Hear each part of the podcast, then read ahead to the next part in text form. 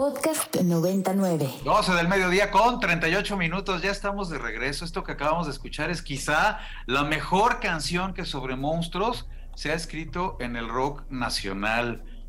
Lost Acapulco, qué monstruos son, pero la maravilla es que aquí invitaron a Doctor Fanatic y cuando incorporaron a Doctor Fanatic, evidentemente el sonido de Los Acapulco se enriqueció, pero sobre todo la narrativa, esta forma tan teatral de contarnos la canción y de crear una historia dentro de lo que nos están compartiendo, esta fiesta absurda en la que están todos los monstruos, hay peinados de cajeta y aguarrás y un Drácula que está bailando al compás del cha-cha-cha y un Frankenstein correteando a uno de los niños que se supone que al principio están oyendo la rola, en fin, una maravilla delirante, grande canción, señalada evidentemente para un día como hoy y para un programa como el que estamos transmitiendo. Estamos en Anima 909, yo soy Eduardo Limón y bueno, me da muchísimo gusto recibirlos de regreso hoy que estamos platicando en la primera parte acerca de terror real y ahora nos vamos a meter a este universo maravilloso que tiene que ver con el terror imaginativo, el terror ficcional. Queridísima Ekaterina, ¿cómo estás? ¿Cómo andas de espantada?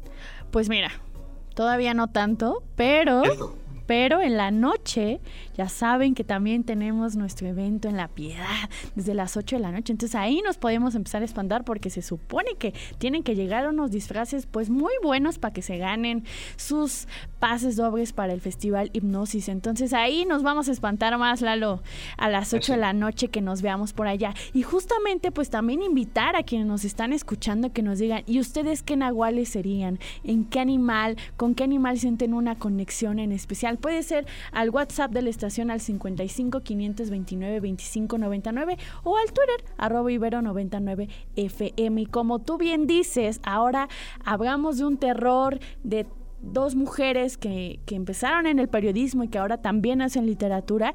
Y ahora tenemos a dos invitados que me parecen increíbles y que definitivamente si queremos hablar de imaginación, fantasía y terror en el México y la literatura contemporánea en México, pues son nombres infaltables. Está con nosotros Alberto Chimal y Raquel Castro. Gracias, bienvenidos, ¿cómo están? Ay, muchas gracias a Nos recibimos con la ovación que merecen. Muchas gracias, ¿no? Pues qué, qué, qué, bonita recibimiento. Gracias mil, muy a gusto. Muy contento de estar con ustedes, ¿verdad? Sí, claro que sí. Raquel Castro y Alberto Chimal tienen ya años desde sus respectivas carreras escribiendo entre muchos otros temas acerca de terror. ¿Qué es lo que hay en la literatura de terror o en las historias terroríficas que nos engancha, queridísima Raquel? Híjole, bueno, yo creo que lo primero que tienen las historias de terror es que generan en nosotros eh, reacciones físicas muy reales.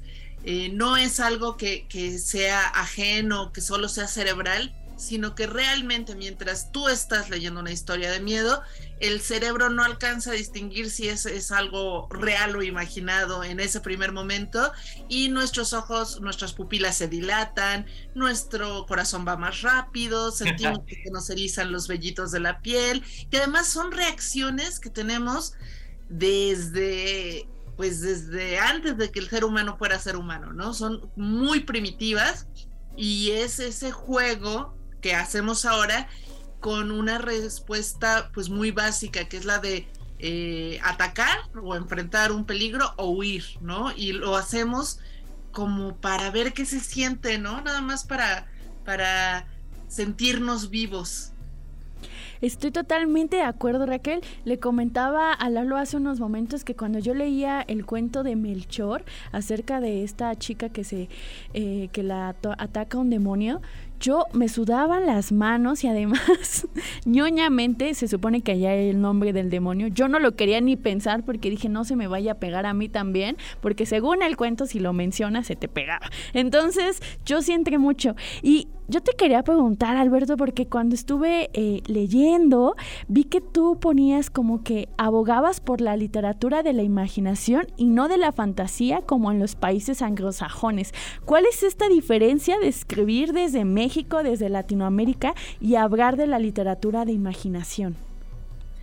Bueno, esa es una etiqueta que yo me inventé y que afortunadamente otras personas la han recogido para, pues para hablar en cierta manera de lo mismo, de estas narraciones, historias donde pasan cosas extrañas, inquietantes, ¿no? Este, imposibles, pero para que no se piense de inmediato que, que es como fantasía al estilo inglés o como horror al estilo estadounidense, porque todas las etiquetas que, que utilizamos acá pues, son etiquetas importadas, ¿no? Las que uno encuentra en las librerías o en, O en, en el menú de Netflix. Y la verdad es que lo que se hace aquí en México o en, en Colombia o en Argentina es diferente. ¿no? Es, es, diferente porque estamos en una circunstancia social, política diferente a la que tenían aquellos países del primer mundo cuando se inventó todo este juego de, de nombres, que además se inventaron hace como 100 años. Este, el, término, el término ciencia ficción, por ejemplo, se inventó en 1926. Y, el, y lo que ahora se llama fantasía, pues se inventó a finales de los años 50, cuando el gran éxito de la novela del Señor de los Anillos, que, tiene, que es, una, que es un libro bellísimo, pero que no tiene nada que ver ni con la cultura ni con las circunstancias de nuestro presente. Entonces se pueden usar como las herramientas que, pusieron de, de, moda aquellos grandes autores y autoras, pero para escribir cosas desde acá. Es muy cierto esto que señalas ahora, Alberto, con respecto a que, exacto, hay un tipo de, vamos a decirlo así, ambientación terrorífica que tiene que ver con lo europeo o con lo sajón, y algo muy distinto que tiene que ver con el carácter latinoamericano. Bueno, en tu caso, por ejemplo, Raquel, ¿qué es lo que te influye a la hora en que comienzas a diseñar un texto de terror, tú que has escrito de zombies y en fin, que tus personajes de terror son poderosamente contemporáneos y mexicanísimos. Bueno, cuéntanos de dónde, de dónde viene todo ello. Es que en mi caso todo viene de la cotidianidad. Me gusta muchísimo poner atención a esos, a los pequeños detalles, a todo eso que normalmente damos por sentado, damos por hecho y que decimos, ay, qué aburrido mi día, porque nada más salí, fui a la escuela y comí allá y me regresé todo ese, eso que haces todos los días está lleno de, de, momentos que pueden dar para historias de terror. Y si el autobús en el que te subes no va para tu escuela, sino para el infierno, y si llegas a la escuela y te cambiaron al profesor y todo mundo le sigue diciendo el mismo nombre y pero tú sabes que es otra persona y si llegas a comer y a la hora de, de sacar la cucharada te encuentras este, un dedo, no sé, o sea, como cada una de esas cosas, y, a partir de estas preguntas que dicen, y si tal, y si esto otro, yo creo que da para un montón de posibilidades y a mí me gusta mucho pensar eh, a partir de esto en posibilidades sobrenaturales, ¿no? Y mientras mm. más extrañas, mejor. Soy muy fan de espantarme yo sola, debo confesar. Qué increíble eso de espantarse una sola, porque creo que probablemente son los espantos más seguidos que nos damos todas y todes. Y ahorita que te escuchaba de ver la cotidianidad y de construir desde ahí estas relaciones sobrenaturales, me gustó mucho, por ejemplo, a Alberto, que tú, que tú hablas de Em, que la importancia de las historias o la verdad de las historias no está en sus mundos narrados, en sus descripciones y relaciones, sino en su resonancia. Y, ¿Y cómo es la resonancia de una historia? ¿Cómo es que estas historias pueden llegar justo a que pensemos nuestras relaciones en la vida cotidiana? Ah, esto puede pasar de muchísimas maneras, porque cada historia que se cuenta, cada texto que, puede llegar hasta nosotros, pues va a afectarnos, va a conmovernos, va a interesarnos. Digo, si, si tiene suerte, si, tenemos suerte nosotros, ¿no? Si se da como, esa, como ese contacto. Y cuando eso sucede, resulta que, que entra en acción un fenómeno muy curioso que, que justamente el mismo Tolkien llamaba este, aplicabilidad. Es lo que sucede cuando uno puede encontrar partes de su propia vida en lo que está leyendo, aunque eso que está leyendo no haya sido escrito expresamente para uno. Es decir, uno puede entender lo que significa eh, enamorarse leyendo Romeo y Julieta, que es un libro de hace siglos, escrito eh, de ninguna manera pensando en, personas de, nuestro momento, de nuestro lugar, ¿no? Eh, y de la misma forma, uno puede asustarse con acontecimientos que se cuentan en el Popol Vuh, ¿no? Inquietarse cuando los héroes tienen que bajar al infierno, ¿no? A Xibalbá, o puede eh, ver en, un libro como Nuestra parte de Noche de Mariana Enríquez o en, la, o en, el, o en el texto aquel de Fernanda de la Casa del Estero, puede ver eh, experiencias que de ninguna manera son las suyas, pero que se parecen en ciertos aspectos y a partir de eso se crea una relación, se crea un vínculo. Y entonces uno, uno hace, como tú hiciste, ay, ¿qué haría yo si este, me pasara a escuchar el nombre de este demonio? Este, mejor no lo repito, ¿no? Eso es, ese tipo de, aplicación, de aplicabilidad, es lo que nos permite eh, como esta relación con las historias. Como fans, miren, yo durante años le rehuí a la literatura de terror y también al cine. Yo me acuerdo del libro de piedra que me dejó así todo chueco y cosas chafísimas de los años 80. No sé si recordarán, Alberto Raquel, mi querida Eka, Amityville. Bueno, tú, Eka, eras una escuincla, a lo mejor todavía ni siquiera naciste. Cuando Amityville que hoy, vista a través de los años, es una película más bien chafa de terror, pero que a mí me dejó inquieto sin dormir varios días cuando era un niño. ¿Qué elementos de terror son los que recuerdan así en su cultura pop? Que se acuerden, películas o libros que puedan recomendar a la, audiencia, a los nahuales, nahuales que en este momento nos están escuchando y que sean de verdad elementos o de cine o de literatura que no pueden olvidar. Fíjate que justamente estábamos platicando Alberto y yo de una película que es malona, que resultó que la teníamos los dos en los recuerdos como algo maravilloso y que cuando la volvimos a ver, no, y cuando la volvimos a ver nos decepcionó mucho porque porque no se parecía a lo que recordábamos, pero además ni siquiera la vimos juntos porque pues se llama Príncipe de las Tinieblas y es de John Carpenter, ¿no?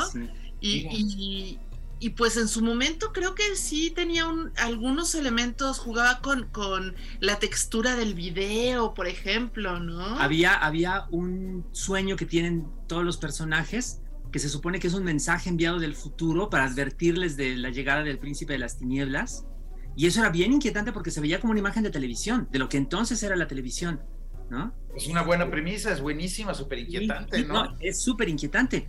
Eh, y otra, otra que yo siempre recuerdo es en la primerísima de todas las películas de La Masacre de Texas, o la, Masacre de la Sierra Eléctrica, hay una escena donde a una pobre víctima la matan de un martillazo. Es tan brutal, tan violento, tan vivido. Dura unos pocos segundos y, eso a mí me ha causado pesadillas toda la vida. No quiero volver a ver esa película nunca. Me, me acuerdo perfecto de ella, no has de haberla visto una vez. Y del cine mexicano, ya que mencionabas el libro de piedra, yo creo que hasta el viento tiene miedo también de Tabuada. Es un peliculón. Ya no la recordaba. Algunas escenas muy buenas y una atmósfera así muy muy cuchicuchesca, digamos, este, sí, Oye, mira qué bien que traes a cuento esa película mexicana. Y fíjense, ahorita me viene a la mente, la semana pasada estábamos platicando acerca del festival Mórbido, este festival especializado en cine de terror y uno de los organizadores con muchísima sapiencia recordaba entre las grandes películas eh, nacionales de terror, Veneno para las Hadas, Mm, de Tabuada, sí. De Tabuada, que es también otra súper sólida, ¿no? Muy bien actuada. Una pequeñita Ana Patricia Rojo, que es verdaderamente una bruja y que se apropia del personaje y lo convierte en un elemento muy inquietante dentro de la cinematografía terrorífica nacional, ¿no? Ah, yo me acuerdo de haber visto esa en casa de mi abuelita y sí me traumó un poquito cuando era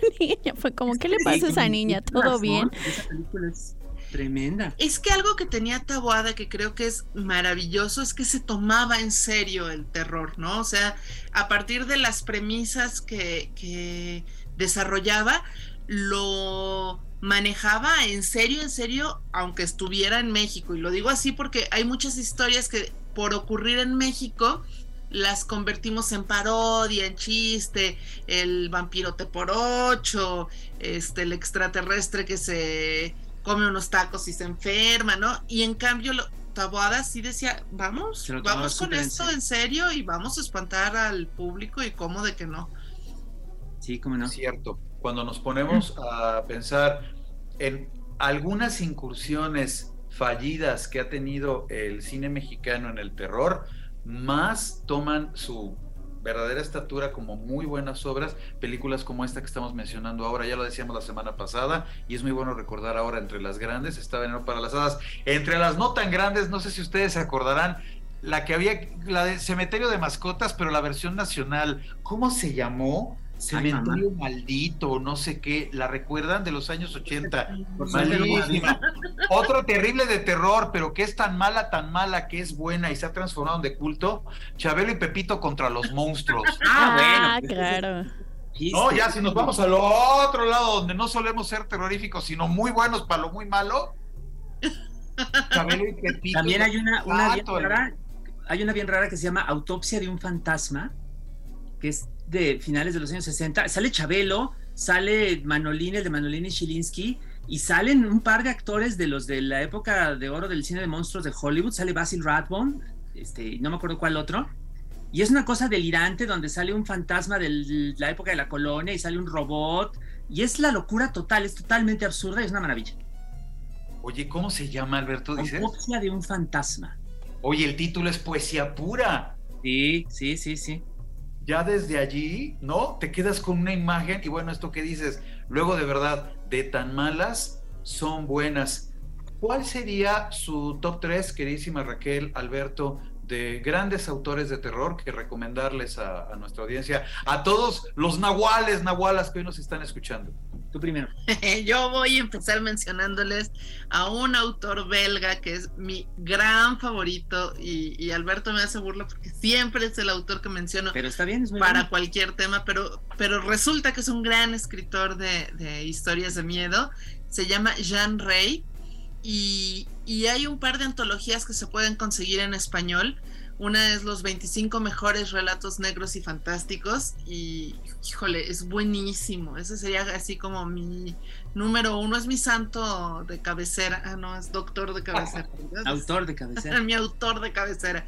Eso, tu monstruo de cabecera. Sí, sí, sí. Y recomendaría el segundo a Amparo Dávila, mexicana, que me encanta su ambigüedad, cómo maneja las atmósferas y no sabes exactamente de qué está hablando y a veces crees que está hablando de cosas bien cotidianas, que es lo que me gusta mucho, pero de repente eh, dices, no, esto no, no cuadra, como si estuviera todo en una dimensión medio dislocada, medio fuera de, nuestra, de nuestro entorno.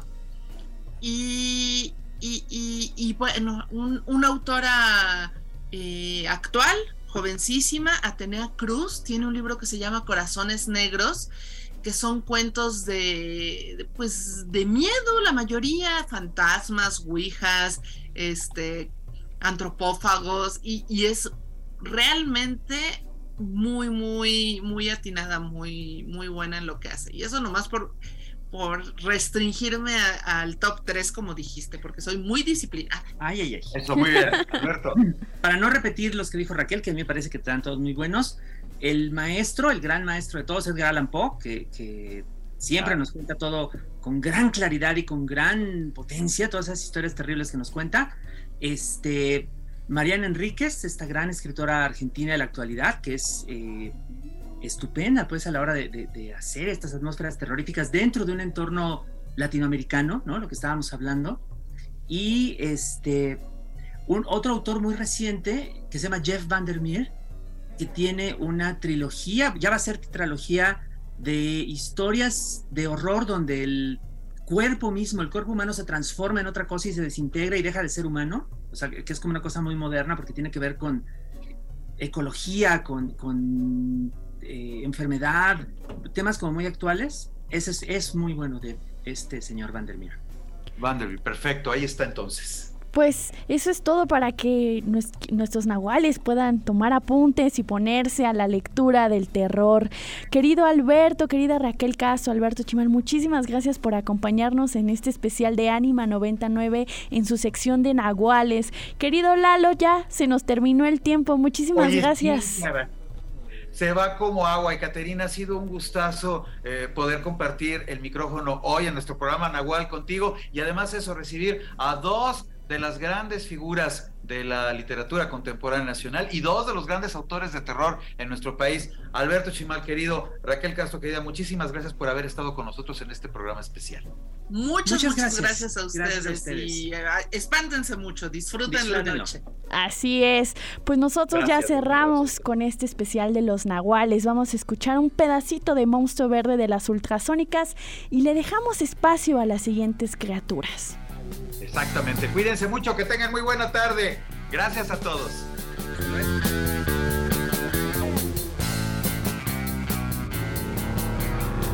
Contenidos como este, descarga nuestra aplicación disponible para Android y iOS o visita ibero909.fm.